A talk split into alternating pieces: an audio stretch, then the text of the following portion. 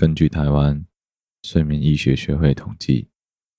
台湾国人平均慢性失眠盛行率为二十点二八，等于台湾民众每五个人就有一个人会有睡眠障碍的问题。然而，随着年龄逐渐的增长，在社会上工作的压力越来越大，患有失眠的比例也会随着越来越高。造成我们失眠的原因有很多，想要彻底改善难以入眠的困扰，就必须要连同造成你失眠的病因、环境的问题，还有你的生活习惯一起做改善。只有如此，才能真正有效的解决你的睡眠困扰。建议所有有睡眠问题的人，仍然必须要主动寻求专业的医师。对你的身心做出最专业的评估，并且给予你完善的治疗。除了针对身体的疾病或者疼痛给予所有相关的治疗以外，我们也必须要了解关于睡眠、关于睡前的正确知识，试着调整生活作息，维持住固定运动的习惯，保持安稳平静的心情。经过这些调整。试着让自己的身体回归到最健康的状态，才能真正享受一夜好眠。现在，让我邀请听众朋友们跟着我一起，把你的房间灯光调暗，放下你手边的三 C 产品，闭上你的眼睛，让我的声音陪着你的脑袋慢慢的放松。希望能够借着我的声音，顺利的陪着你，慢慢的进入梦乡。睡啦，祝你一夜好眠。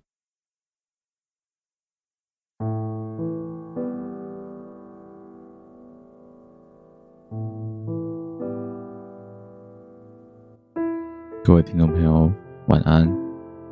欢迎来到睡啦。我是好了，对不起嘛，Podcast 频道的主持人小哥。睡啦，这个节目当初创立的宗旨，就是希望能够借着我的声音，再加上所有我们在生活上、在课堂上、在工作上，光是拿出来阅览、拿出来阅读，就会让你昏昏欲睡的文字，把两者结合在一起。让各位听众能够更快速的进入睡眠当中。睡啦，这个节目固定会在不定时的礼拜六晚上上架新的集数，以陪伴大家，试着在一个礼拜的周末能够达到真正的放松，一起挑战真正的一夜好眠。希望各位听众能够真正的。借着我们的节目，顺利的进入到梦乡。各位听众朋友，晚安，欢迎来到睡了。今天这一集，我们将延续上一集的内容，继续接着把第二次世界大战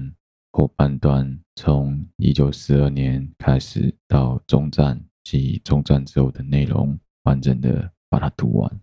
希望借着这些我读了很兴奋，但你们听了很想睡的内容，能够顺利的陪伴部分的听众进入梦乡。一九四二年，太平洋。早在一九四二年五月，日本开始发起两栖作战的某作战，准备占领摩斯比港，来阻断美国和澳洲之间的通讯。以及物资的流动。然而，盟军成功在珊瑚海海战之中，阻止了日本海军继续往前推进。在美国成功空袭东京之后，日本计划占领中途岛，并引诱美国航空母舰在周遭作战，期望能够一次击溃美国太平洋舰队的主力。与此同时，为了能够吸引美军的注意，日本也另外派遣部队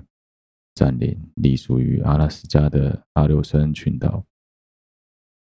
日本军方将大规模的攻击计划设定在六月初展开。然而，美国于五月下旬时成功破解日本海军的通讯密码。在充分了解计划内容和部队安排后，美军成功借着资讯优势取得决定性的胜利。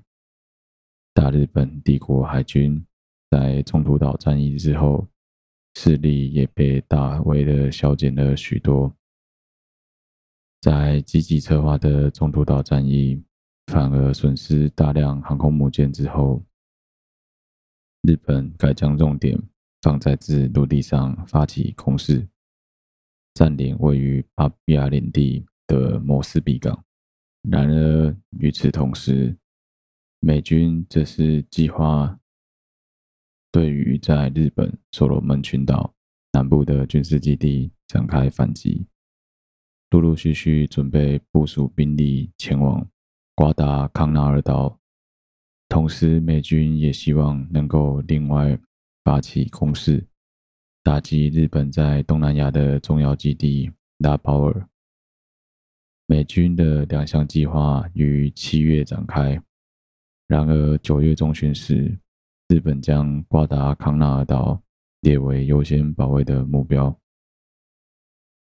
日本首先将于布纳戈纳当地与美国和澳洲部队作战的日本新几内亚部队撤离，陆陆续续开始将大量兵力从摩斯比港地区移往北部省当地支援。而在瓜达康纳尔岛成为双方激烈争夺地区后，双方的支援部队与物资开始纷纷尝试。借由船舰运送的方式提供，最后到了一九四三年，日本决定不再继续增加支援部队，并开始规划准备撤离。同一时间，盟军也开始在缅甸发起数次的攻势。首先，在一九四二年年底，针对洛开邦发起作战行动。然而，反遭到日军的反击，并损失大量人力与物力，最终在一九四三年五月重新的撤退回到印度。另外，缅甸战区的盟军也派遣了由孙立人将军所带领的缅甸远征军特种部队，在日军势力范围处展开骚扰作战，并在四月下旬成功获得一些战果。东线战场，而位在德国东线战场部分，轴心国集团成功在克孜半岛和卡尔科夫中击败苏联的反攻。一九四二年六月时，德军决定对于苏联南部地区发起大规模的蓝色行动，希望借此占领高加索地区的油田与库班沙乌地。同时，继续维持在老北方和中部地区的占领区统治。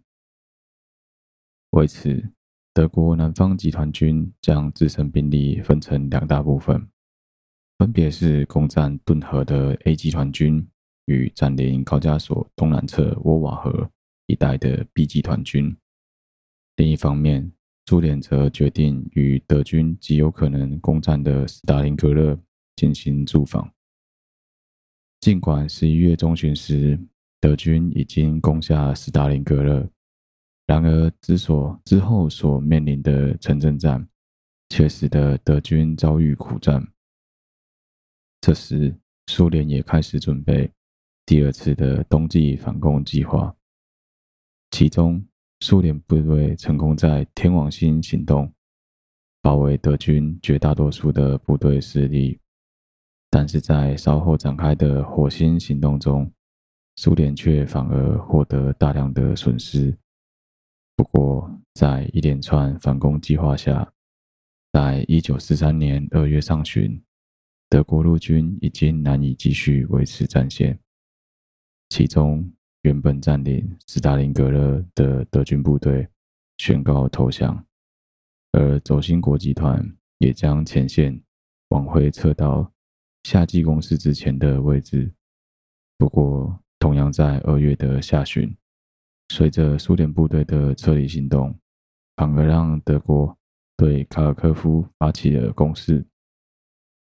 最后，轴心国部队在库斯克建立了较为突出的前线阵地。西欧地中海。另一方面，一九四一年十一月时，盟军于北非发起反攻。在十字军行动中，成功收复原本德国和意大利的大量占领地区，而为了避免日军占领维希法国所统辖的马达加斯加作为基地，一九四二年五月上旬，英军发起了占领攻势。稍后，轴心国集团成功自利比亚发起攻势，击败同盟国部队。同时，逼使盟军被迫撤退回埃及，双方最终于阿拉曼当地陷入胶着情况。而在欧洲大陆这一部分，尽管同盟国战略性的派遣了突击队攻占第耶普的重要设施，但最后仍然遭到拥有优势兵力的德军所击溃。这次作战也使得同盟国部队了解到。除非有更好的计划策划、武器装备以及后续规划，否则西方同盟国并无法发动大规模的入侵行动。一九四二年八月，盟军成功击溃德军对阿拉曼发起的第二次攻势，但在面临重大损失以及需要物资补给的情况下，英军发起了基座行动。援救马耳他。两个月后，盟军自埃及发起大规模的作战行动，成功逼使轴心国部队撤离利比亚，而于更西方的北非基地驻守。同一时间，英国与美国联合部队也跟进占领北法属北非，这也促使统辖该地区的殖民政府决定加入同盟国的行列。面对法国殖民地改投靠同盟国集团的作为，希特勒决定派遣部队占领维希法国。虽然对于这违反停战条约的军事行动，法军并没有抵抗，然而法国仍然特意破坏自己的海军舰队，以防止纳粹德国将其收归使用。随后，德意志非洲军开始自突尼西亚。当地撤离北非战场。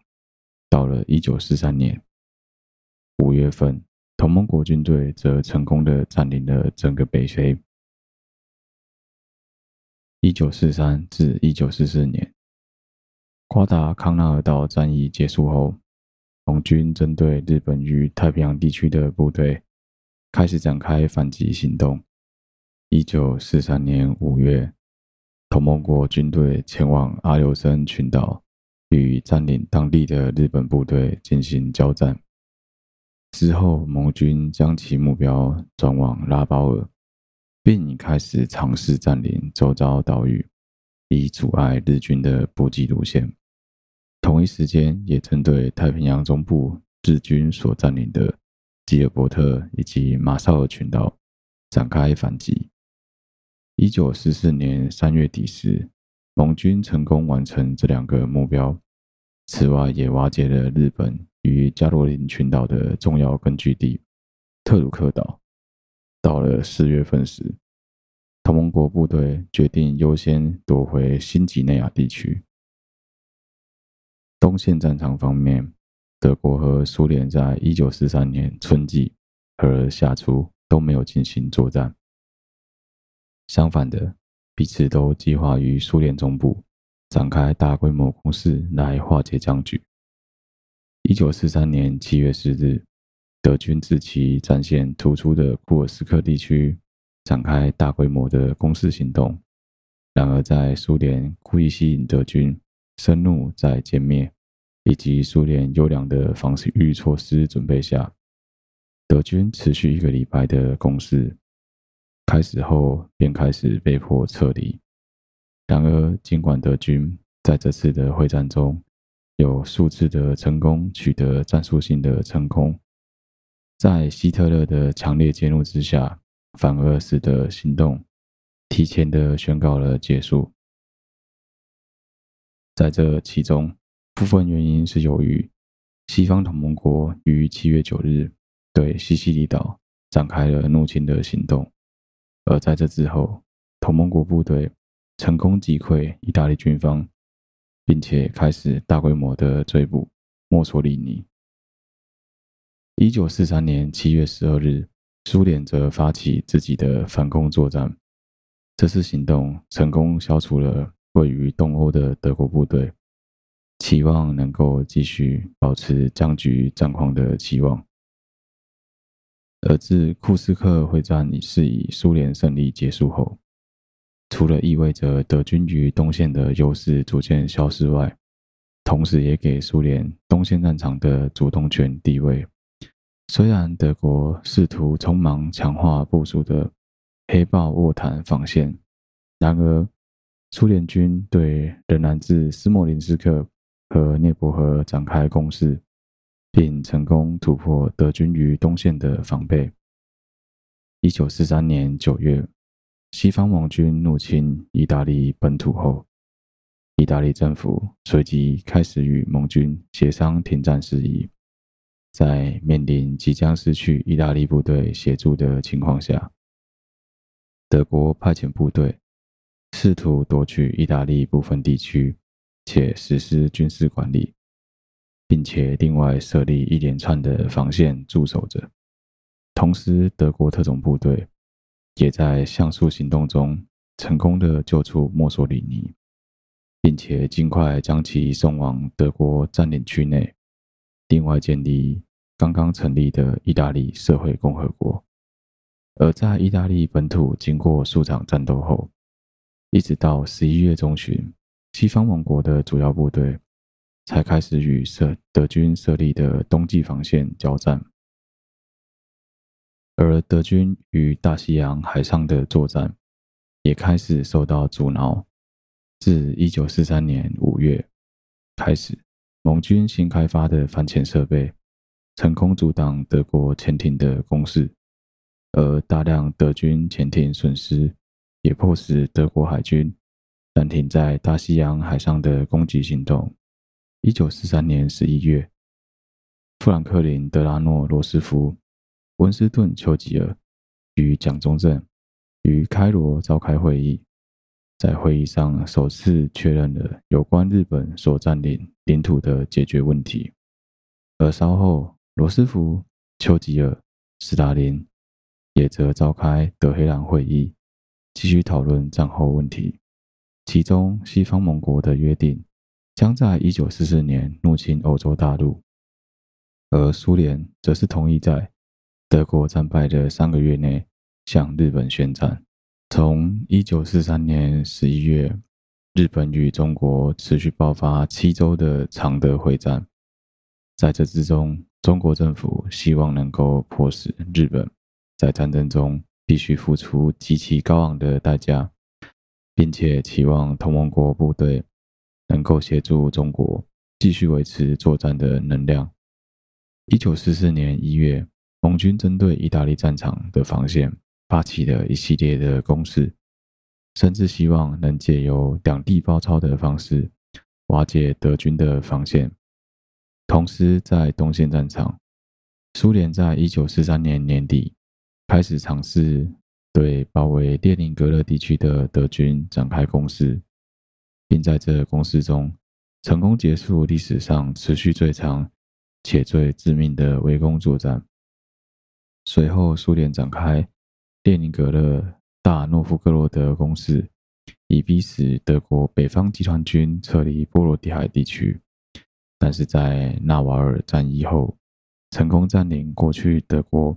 所统治的爱沙尼亚后，短暂的暂停了进攻，并且协助爱沙尼亚流亡政府重新掌握政权。而之后针对波罗的海国家作战时，苏联也多以这种模式处理。一九四四年五月下旬，苏联成功占领克里米亚，这成功促使位在乌克兰的轴心国部队纷纷开始向西方后撤。然而，在同一时间，苏联入侵罗马尼亚时，则反遭当地驻守的轴心国部队所击退，而同盟国部队亦在意大利战场上获得战略性的胜利。成功促使德军部队往北方防线撤离。到了六月十日时，同盟国成功的攻占了罗马。然而，在亚洲战区上，同盟国部队却始终没有获得更加进一步的进展。其中，一九四四年三月时，日本决定于两个地区展开反击。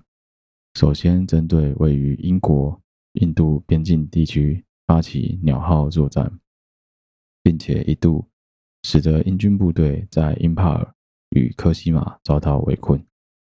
不过，在一九四四年五月时，英国军队发起反击，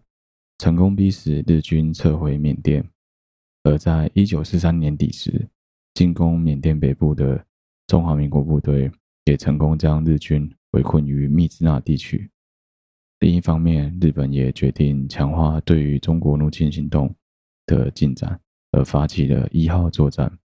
除了一方面借此攻势确保日本所占领地区的交通运输之外，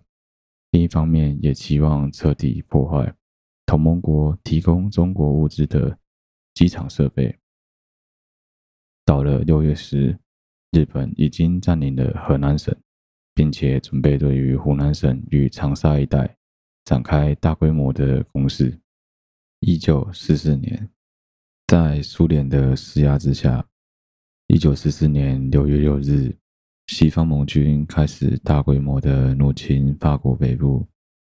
同一时间，部署在意大利的数支盟军部队，在重新划分单位后，继续袭击法国南部地区。伴随着登陆计划的成功。驻守在法国的德国陆军部队始终无法有效阻挡同盟国的攻势。在法国抵抗力量的协助之下，自由法国于八月二十五日时宣告成功的解放了巴黎。而在整个下半年期间，西方同盟国陆续逼迫其他驻守于西欧各国的德国军队撤离。但是，尽管盟军部队从西欧往东进攻的计划并无遇到大规模的阻碍，然而，当盟军部队企图空降荷兰当地的市场花园行动却以失败作为结束，这使得盟军原本打算另外自德国北部攻击的计划只能暂时停止。在此之后，西方盟军逐渐往德国逼近，并且在尝试穿越卢布河时，遭到德军较大规模的攻势阻挡。而原本计划从意大利往北进攻的盟军部队，同样被最后一个德军所设下的哥德防线所阻挡着。而在同年的六月二十二日时，苏联则发起。巴格拉基扬行动，来向白俄罗斯展开主动进攻，并几乎摧毁了德国中央集团军的主要兵力。而在这之后，苏联部队则开始向乌克兰西部和波兰东部的德国军队展开攻势。苏联的这一波快速退展，促使许多波兰假想军成员开始展开暴风行动。其中又以华沙和斯洛伐克南部地区的反抗声势最大。然而，在苏联没有积极提供协助的情况下，这些反抗行动纷纷遭到德军部队的镇压。随后，苏联红军战略性的包围并歼灭了部署在罗马尼亚东部的南乌克兰集团军部队，并促使。八月二十三日，罗马尼亚王王国的国王米哈伊一世政变，拘捕亲德国的总理安东内斯库。九月八日，保加利亚王国当地发生政变，苏联支持下的保共推翻了保加利亚王室。年仅六岁的保加利亚沙皇西梅昂二世被驱逐，摄政王基迪尔王子则被枪决。随后，苏军占领这两个国家，并宣告加入同盟国的行列。一九四四年九月，苏联部队提前进入南斯拉夫。这项做法一方面成功逼使占领希腊的德国部队被迫迅速的撤离之外，另一方面也促使阿尔巴尼亚和南斯拉夫的轴心国部队遭到孤立。为此，自一九四一年开始，领导共产党游击队的约瑟夫·布罗兹迪托开始进行更大规模的游击行动，最终成功掌握南斯拉夫境内，并且阻止德国部队的进展。另外，苏联也提供少数支援，协助在塞尔维亚北部的反抗队反抗塞尔维亚救国政府部队。最终，两者在十月二十日时一同解放首都贝尔格勒。几天过后，苏联发起大规模的进攻，并于一九四五年二月攻陷德国边境，并占领匈牙利的重要城市。布达佩斯，但相较于苏联在巴尔干半岛地区获得的一连串胜利，苏联在针对芬兰所发起的攻势之中，始终遭遇芬兰反抗势力的反击而无进展。双方并在卡累利阿地峡随即陷入焦灼状态。最后，芬兰同意以和平且不被并吞为前提的情况下。于一九四四年九月签署《莫斯科停战协定》，放弃所有冬季战争前的领土。随后，芬兰也转移到同盟国阵营的行列。而自七月开始，位于东南亚的英国部队成功击退日本发起的大规模攻势，同时将日军逼往清敦江地区驻守。而中国部队也成功夺回密支那，但是在中国本土则遭到日本严重的打击。日军在六月中旬时成功攻下了长沙，并在八月初占领了衡阳。不久，日军南下入侵广西一带，在十一月底时成功击败了中国的军队主力，并且占领了桂林与柳州一带。而到了十二月底时，日本已经成功建立了连接中国与印度当地作战的兵力联系。不过，美国在太平洋战场上则渐渐获得优势，并且不断自太平洋往日本周遭岛屿逼近。一九四四年六月中旬，美国开始针对马里亚纳群岛及帛琉等地。发起一连串的攻势，并且在菲律宾海海战中对日本海军获得了决定性的胜利。一连串的战事失败，逼得东条英机辞去日本首相一职。同时，美国陆航队也开始自周遭基地对日本本土发起密集的袭击。十月下旬，美军部队成功占领菲律宾的雷伊泰岛。而在作为历史上最大规模之一的雷伊台湾海战，成功的获得了关键性的胜利。一九四四年至一九四五年，一九四四年十二月，德国开始集结剩下的部队以及后备武力，并于阿登森林发起大规模的反击攻势。德军希望德国在进行谈判时能够获得有利的地位。然而，到了一月时，德军的攻势遭到击退，而德国也没有获得实质上的战略目标或者收益。但是在意大利战场上，盟军部队仍然迟迟无法击败德军所部署的防线。一九四五年一月中旬，苏联从波兰维斯瓦河发起进攻，很快的，苏联军方便往前推进到德国奥德河处，并且成功占领了东普鲁士。而在二月四日时，美国、英国、苏联领导高层展开雅尔达会议。除了同意德国投降后将采取分区统治外，而苏联也再次确认了会与日本宣战。到了二月时，苏联入侵了西里西亚与波美拉尼亚，而位于西线的盟军则将战线成功推进到了莱茵河处。三月时，盟军部队分别自莱茵河北部、莱茵河南部及鲁尔地区渡过莱茵河。并且随即在鲁尔成功包围了德国 B 集团军。另一方面，苏联红军则迅速将东部战场推进到了维也纳。四月初时，红军部队终于突破位在意大利的防线，并与将战场推往德国西侧。而在四月下旬时，苏军部队则成功进入了柏林外围。四月二十五日时，同盟国部队首次在易北河会师，而到了一九四五年四月三十日，德国国会大厦遭到苏联红军占领，纳粹德国的整个军事行动面临了失败。而在同盟国集团快速往德国推进期间，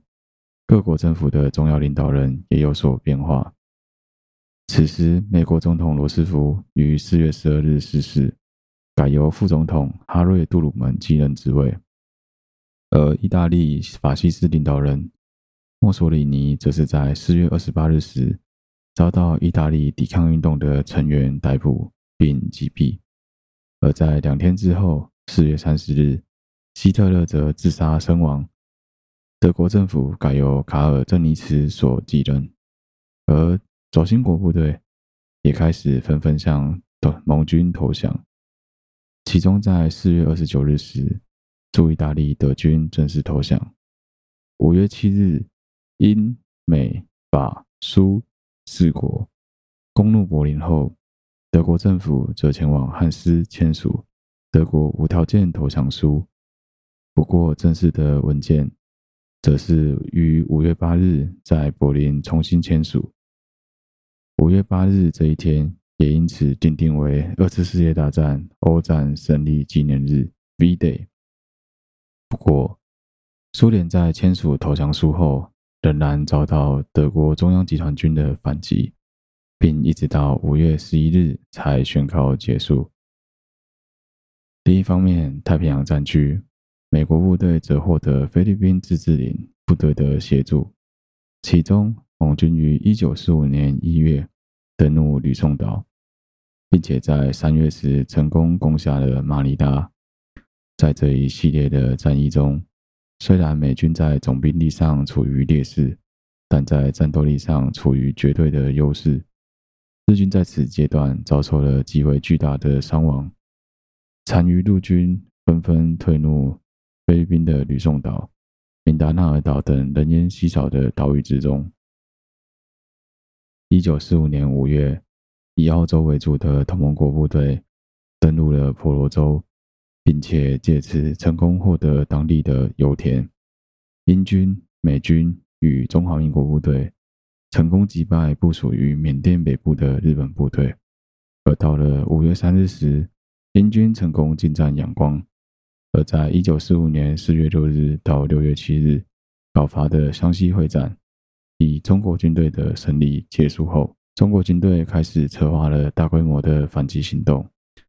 某些地区更发起了对日军的局部反攻作战，而美军也在同年的三月底到六月底之间，开始进一步往日本本土逼近，陆陆续续占领了硫磺岛和冲绳岛，而美国也不断对日本本土施加压力。除了派遣大量轰炸机炸毁日本主要城镇外，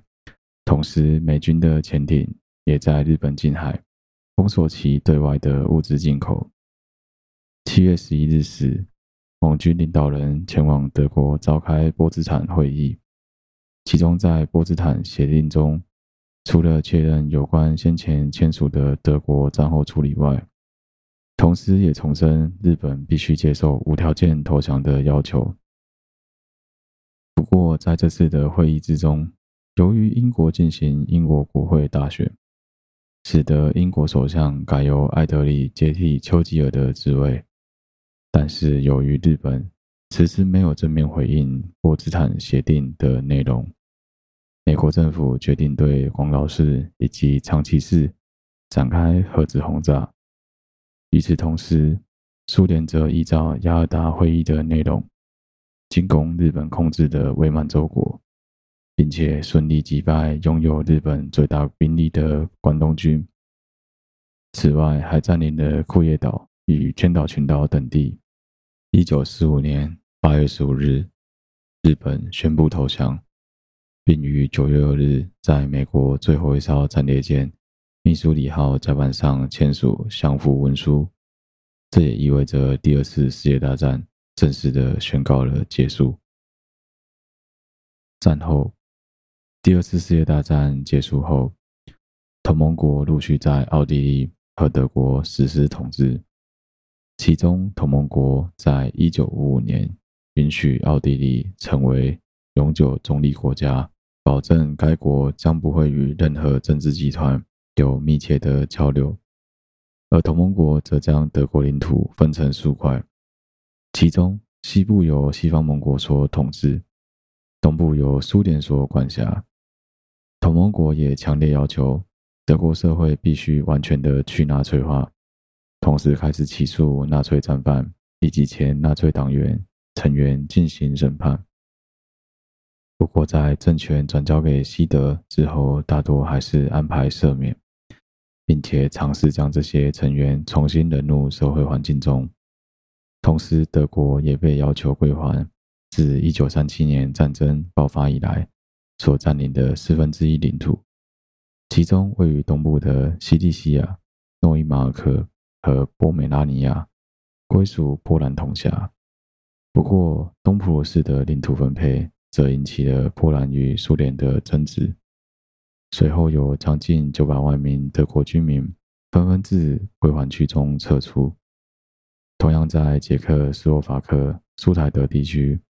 则有三百万的德国民众被被迫搬回德国居住。根据一九五零年代统计，平均五名德国民众中有一名来自原本为东部占领区的居民。此外，苏联也分别自波兰的科松线以东地区、罗马尼亚东部、芬兰东部以及三个波罗的海国家中获得部分的土地，但这也让至少将近两万名的波兰民众被迫远离自己原本的住家。参战的双方不论战胜或者战败，皆已为战争付出了极为惨痛的代价。同盟国集团为了能够真正维持之后世界秩序的和平，于一九四五年正式成立联合国，并在一九四八年通过了世界人权宣言，来作为各个会员国的共同标准。不过，于二次世界大战中获得胜利的国家，在联合国获得了庞大的权力，其中美国、苏联、中华民国。英国和法国成为了联合国安全理事会的常任理事国。虽然今日联合国的常任理事国所提到的地区仍然没有改变，但实际上管辖的政权有所变化。其中，中国席位在一九七一年所通过的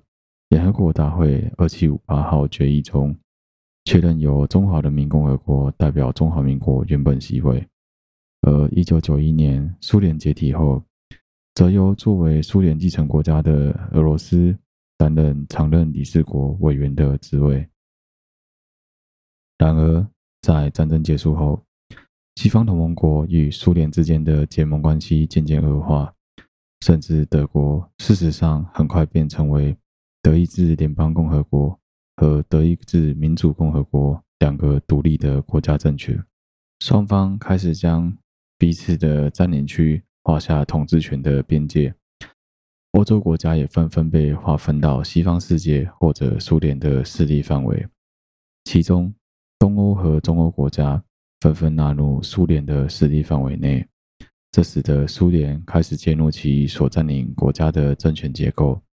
并且建立以共产党进行领导的合作政府。不过，尽管波兰、匈牙利、捷克斯洛伐克、罗马尼亚、阿尔巴尼亚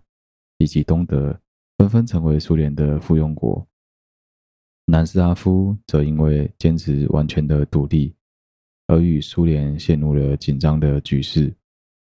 很快，战后世界便分成是以美国为首的北大西洋公约组织，以及以苏联为首的华夏公约组织两个正式的国际军事同盟。双方随之陷入长期的政治紧张。和军事竞争的冷战时期，同一时间也促使了军备竞赛以及代理战争概念的出现。冷战让全世界都笼罩在核战争的阴影下，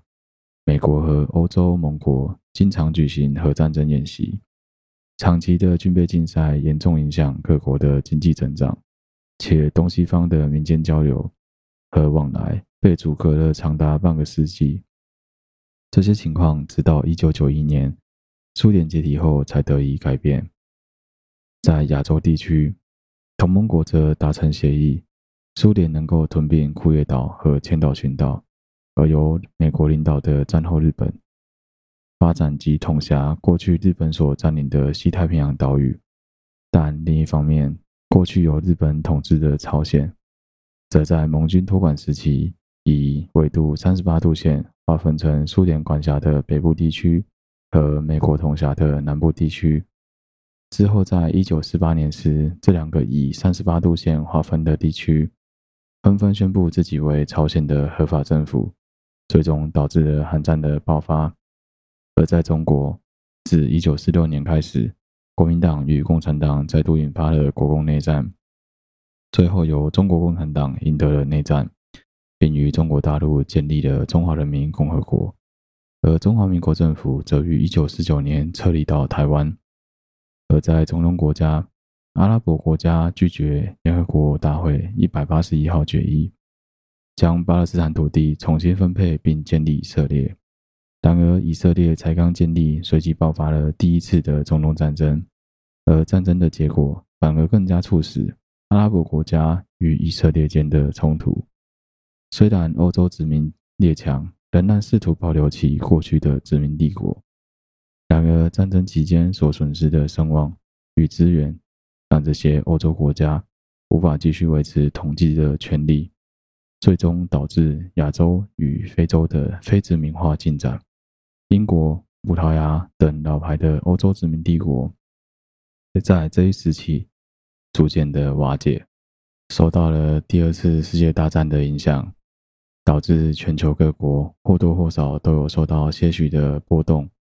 其中与其他国家来讲，美国的经济并没有受到严重的威胁，也促使了战后婴儿潮的出现。而在一九五零年时，美国的人均国内生产总值的发展比其他的国家来得更高，同时美国也有更多的能力来主导西方世界的经济走向。不过，在一九四五年到一九四八年时，英国和美国强烈的要求德国西部工业应该响应裁军政策。然而，由于国际贸易彼此之间的互相依存关系，这导致欧洲的经济一度停滞，且让其延缓几年复苏。一直到一九四八年中期，西德进行货币改革政策时，逐渐恢复其经济发展。同时，马歇尔计划也成功促使欧洲经济政策的自由化。之后，一九四八年，西德经济的快速复兴得到“德国经济奇迹”之称。同一时间，包括意大利和法国的经济也逐渐的恢复了正常。但与此同时，相反的是，英国则处于经济崩溃的状态。同时，在这之后持续十年的经济衰衰退。另一方面，尽管苏联经历了庞大的人力和物质的损失，然而在战争结束后，产物的制作快速增长。另一方面，在亚洲地区，日本经济也经历了快速增长，并在1980年成为世界上最强大的经济体之一。而中国则到1952年之后，才慢慢的开始恢复战前的工业生产。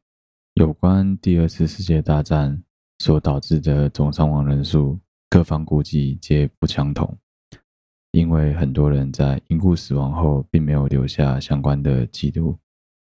绝大多数资料估计大约有六千万人在这场战争中丧生，其中包括约两千万名士兵和四千万名平民。绝大多数的平民分别死于传染病、饥饿、大屠杀、轰炸和蓄意的种族灭绝政策。根据估计，损失最大的苏联在战争中失去将近两千七百万人，其中包含八百七十万名军事人员和一千九百万名平民的丧生。一九四一年初，苏联人口统计数为。一点九六七亿，包含他所新兼并的地区，而一九四六年仅剩下一点六七亿，因此苏联的实际死亡人数应该大于俄国官方公布的数据。其中因军事行动而上升最多的民族为俄罗斯人，总数为五百七十五万六千人逝世。稍后排名第二名的民族，则是损失约一百三十七万人的乌克兰族。平均每四名苏联公民，便有一人在第二次世界大战中丧生或者受伤。另一方面，德国则最终损失五百三十万名的军事成员，其中绝大多数是在德苏战争和德国的最后几场战役中丧生的。而以第二次世界大战的伤亡比例来说，轴心国旗上升人数大约有十五趴，而剩余的八十五趴则是同盟国部队的丧生人数。这其中主要是苏联和中国的人民，其中许多人是由德国和日本部队占领区实施的战争罪行所导致的。根据估计。大约有一千一百万名至一千七百万名的平民，直接或间接的死于纳粹的思想政策之中，其中包括大约有六百万名的犹太人，因而遭遇系统性的种族式灭绝大屠杀。另外还有五百万名罗姆人、同性恋者、斯拉夫人以及其他种族与少数族群，也遭到纳粹德国的杀害。此外，南斯拉夫乌斯塔沙则与轴心国集团合作，杀害大量作为少数民族的塞尔维亚人、多姆人和犹太人。而在战争结束后，克罗埃西亚平民则对此展开报复。另外，大约有约三百万到一千万名的中国平民，这是在日本占领地区及双方交战区域中。因为各种原因被正式的死亡，在这之中最有名的事件，则是南京大屠杀，其中约有数十万名的中国军民因而遭到杀害。冈村宁次所制定实施的“三光”政策，则导致有两百多万名中国群众被正式的死亡。日本的入侵导致中国年均人长人口增长。由一九二七年至三七年间的三百五十万至三百六十万，降至一九三七年至一九四五年期间的大约三百一十多万。其中，轴心国部队在第二次世界大战中也有限度的使用了生物和化学药剂，例如，意大利军方在第二次意大利伊索比亚战争便尝试投入芥子气作战。而大日本帝国陆军则在早期与苏联的冲突中，入侵占领中国时期，也曾经使用过生物或者化学武器协助作战。此外，德国和日本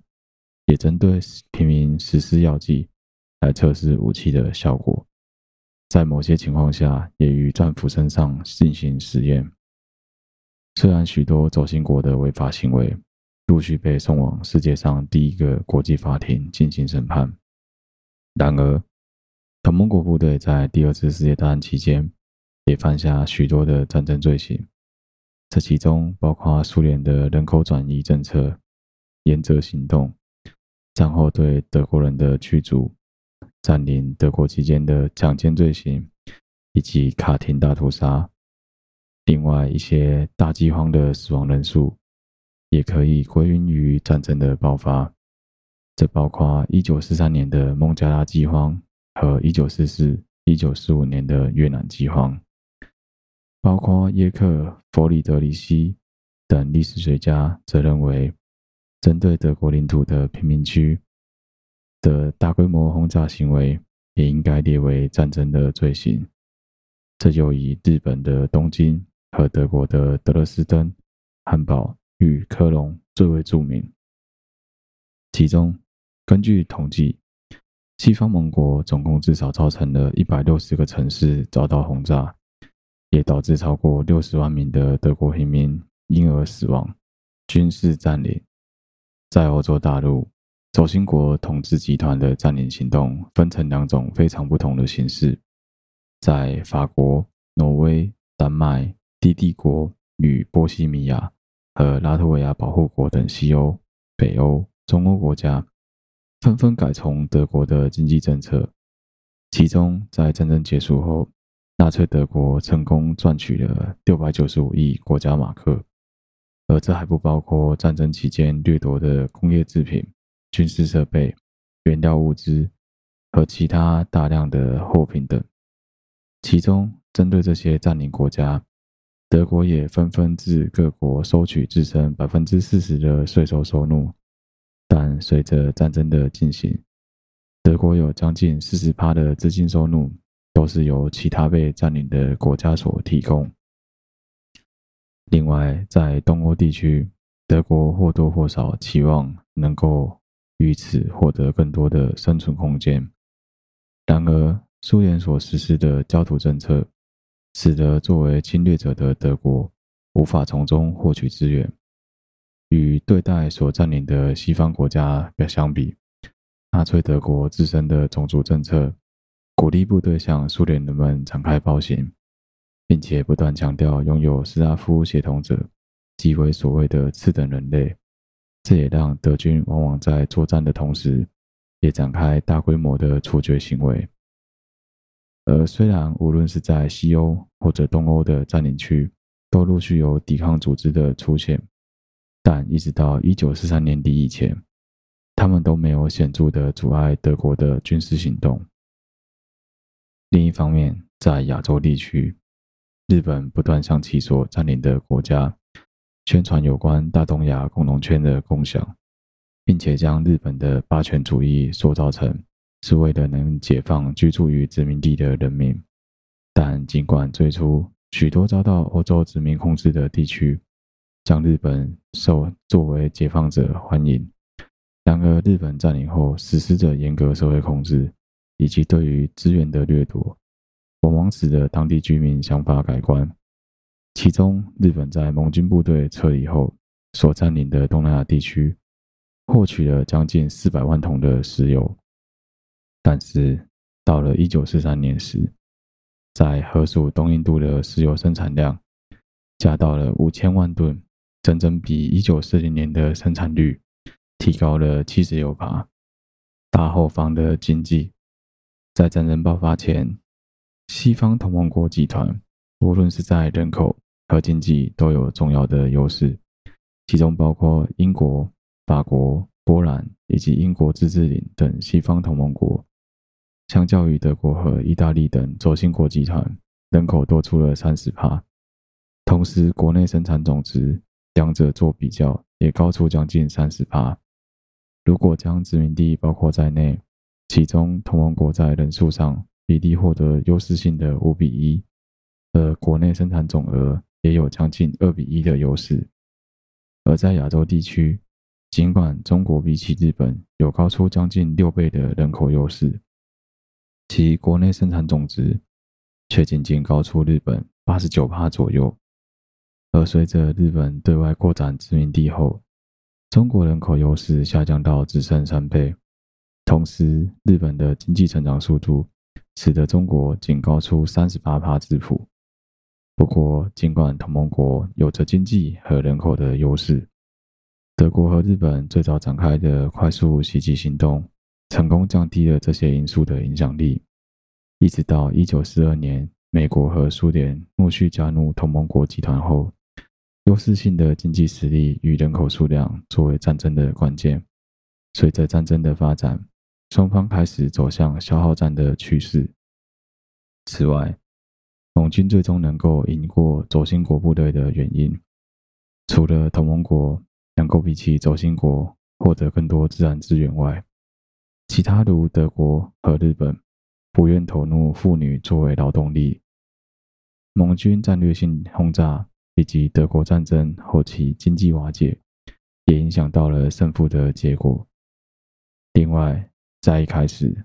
德国和日本皆知道。自身并不适合进行持久战，因此期望能够以攻占领土的方式来获取更多的谈判空间。但随着战争进行，为了应付武器装备的生产，德国和日本也纷纷投入了数百万名劳工强制工作。其中，德国自东欧地区获得一千两百万名的劳动能力，而在日本，也在亚洲各地。强迫将近一千八百万人投入了生产的行列。第二次世界大战的爆发，促使了许多军事科技的快速发展，这包括有航空、船舰以及陆上武器的发展与应用改革。其中，在航空武器方面，可视军机开始陆续负担侦察、战斗、轰炸以及地面支援等任务。同时，随着任务角色的确定，促使飞机开始专业化的发展。同时，对于飞机与战场的任务性质更加的多元，例如开始投入运输机，协助快速运输高价值性的物资、装备以及人员等，或是针对贫民区与工业区的战略轰炸。来尝试瓦解对方的士气等，而随着针对地面设施的轰炸渐趋频繁，相关的防空武器也陆陆续续改进或者开发。这包括有以雷达、高射炮、面对空飞弹为主的防御系统架构，或者是德军八十八毫米高射炮的开发等。此外，喷射机。也在第二次世界大战末期首次开发，尽管由于发明过晚，对于战局没有明显的影响，但是后来喷射引擎成为全世界各国空军的标准配备。而在海上武器上，航空母舰与潜艇的运用成为了之后海战的主轴，包括针对塔兰托、珍珠港。与中国南海等突袭行动，意味着海上航空武器开始发展。到了珊瑚海海战后，具有优势的航空母舰开始被视为战舰的继承者，而大西洋护航航空母舰的出现，证实的是盟军运输船队能够有效抵御德国海军的一部分。除了能够扩展四周的保护半径外，也也能够有效的封锁整个中大西洋海域的通行。同时，由于航空母舰并不需要配备厚重的装甲防护，且攻击的主力是以较低成本的战斗机为主，这使得大量航空母舰的投入相比之下较为经济许多。另一方面，潜艇在第一次世界大战时已经被视为高经济利益的武器之一。双方都将相关技术列为之后战争的重要关键之一。稍后，德国海军成功在第二次世界大战爆发后，凭此获得一定的优势。而英国则随即以声纳为主的反潜武器与船队战术列为重点开发对象。德国则不断尝试提高技术层面，来开发 B7 级潜舰，并且继续改进狼群战术等协同作战的能力。但随着盟军陆续开发出针对潜艇交战的地式探照灯、刺猬炮、乌贼和马克二十四型鱼雷等设备，最终同盟国逼使得德国潜艇无法维持优势的地位。陆地作战方面，则从第一次世界大战所采取的静态前线，改往更加强调移动性能和兵种合作的战斗模式。而在第一次世界大战作为火力支援的坦克，则在第二次世界大战中演变为主要作战武器之一。其中，一九三零年代后期到整个第二次世界大战期间，坦克的设计相较过去更为先进许多。同盟国与轴心国不断尝试为自己的坦克改良速度、装甲和火力等重点项目。而在战争刚爆发时，大多数指挥官认为遭遇具有完备的坦克时，应该要避免作战。这除了是因为早期小型反坦克武器无法有效贯穿坦克装甲外，同时，也是受到德国避免进行坦克或者反坦克直接作战的学说影响。而在德国结合各式兵力投入战场后，成功促使德军自波兰到法国战役中都能够以闪击战获得胜利。但随着战争的进阶，包括间接打击、战车炮、自走炮或者反坦克地雷等反坦克战术开始盛行。这使得在大规模机械化作战的情况下，步兵仍然是重要元素。尽管在整个战争期间，大多数的步步兵配备仍然与第一次世界大战并无重大的差别，但是战争促使能够顺利携带的 MG 四二通用机枪等机枪设计，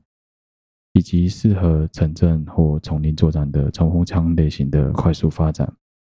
而战争后期所发展的突击步枪，则结合了步枪与冲锋枪的许多功能，并且在第二次世界大战结束后，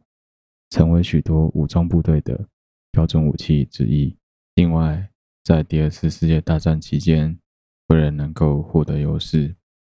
陆陆续续投入自身的科技协助作战，例如大多数主要交战国家。开始不断的试图破解对方的复杂密码，并且尝试透过密码本等设备强化自己的通讯安全。例如，在波兰军情局密码处的技术协助下，成功破解尼格玛密码机的密码包抄以及日本海军所使用的通讯密码。这些经由破解获得的信号消息，成功促使盟军掌握对方的动向。另外，盟军也使用大量欺骗的手法，来妨碍德军获得正确的军事情报。这之中包括英国策划的斗线行动与保镖计划。其他投入战争的工程计划有 Z 三巨人计算机与电子数值积分计算机等早期的电脑设备，B 万飞弹和 V 二火箭的作战计划，发展核武器的曼哈顿计划，针对军事作战信息分析的作业研究。以及协助物资运输的桑葚码头与冥王作战等等，青霉素也是第一次大规模被生产，